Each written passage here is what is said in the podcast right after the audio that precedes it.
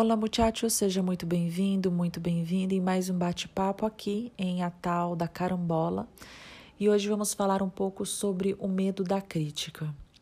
Bom, eu não sei você, mas eu sempre escuto de diversas fontes, de diversos meios, ah, de perfis no Instagram, até pessoas próximas mesmo, que o medo que elas sentem de serem criticadas, de iniciarem algum tipo de projeto ou de darem a sua voz ao mundo e sofrerem críticas, ah, palavras duras ou até mesmo ataques de outras pessoas.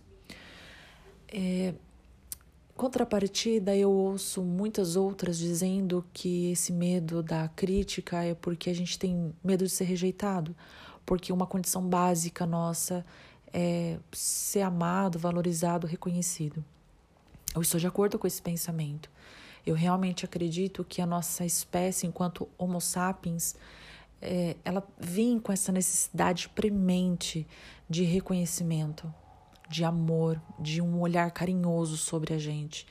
E que o nosso desenvolvimento emocional, psíquico, é, ele só vai conseguir, de fato, acontecer de uma forma madura e saudável se a gente tiver esse carinho do outro sobre a gente.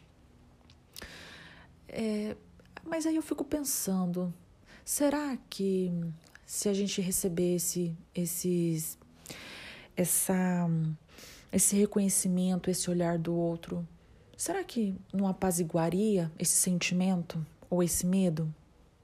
Às vezes eu penso que poderia, se a gente estivesse numa relação bacana, numa relação saudável, né, com amigos que nos incentivam, quando eles viessem com esse olhar de reconhecimento, a gente aceitaria e poderia esse sentimento realmente ser apaziguado.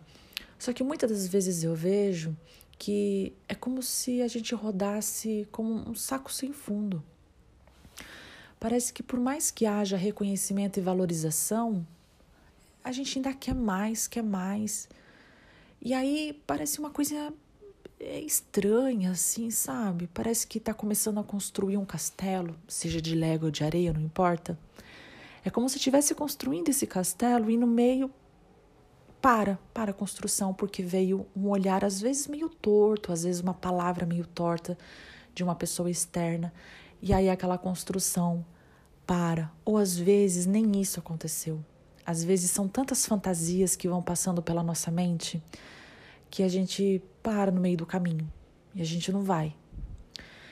E eu gostaria de trazer uma reflexão a partir desse pensamento e eu gostaria de propor a gente pensar que talvez dentro da gente exista aquele cara do massacre da Serra Elétrica, o Gunnar Hansen. É como se tivesse um Gunnar Hansen dentro da gente, com uma serra elétrica, sabe? Pronto para destruir tudo. E que, bom, como que ele chegou até ali?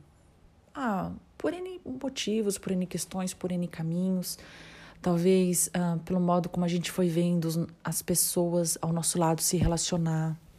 E a gente foi aprendendo a nos desrespeitar. E aí, esse Gunnar Hansen, ele foi nascendo, ele foi ficando grande, potente, né, com uma serra elétrica na mão. E aí, toda vez que a gente começa a construir um castelo, ele olha e fala assim: Isso aqui tá uma merda. Vai lá e mete uma voadora no nosso castelo. Às vezes a gente olha esse olhar meio tortinho do outro, ou às vezes a gente acha que viu esse olhar meio tortinho e o Gunnar Hansen já vem e já dá outra voadora e já destrói aquilo que a gente começou a fazer.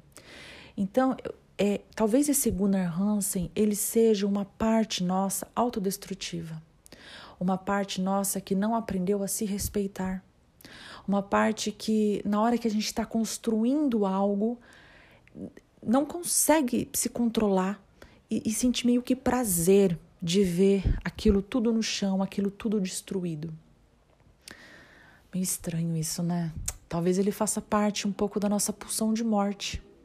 Enquanto o olhar carinhoso do outro vem para ser a nossa pulsão de vida, ele vem como um, um pedacinho dessa pulsão de morte que, que destrói aquilo que nós estamos construindo. Bom, caminhos para sair disso, infelizmente eu não tenho. Eu só consigo pensar algumas coisas no sentido de a gente aprender a se respeitar, a gente aprender a, a ter mais carinho por aquilo que nós estamos construindo e aprender a conter esse Gunnar Hansen também. Aprender, talvez colocar ah, uma camisa de força nele, né, que amarra atrás, para que ele não vá ali dar uma voadora ou amarrar as pernas dele.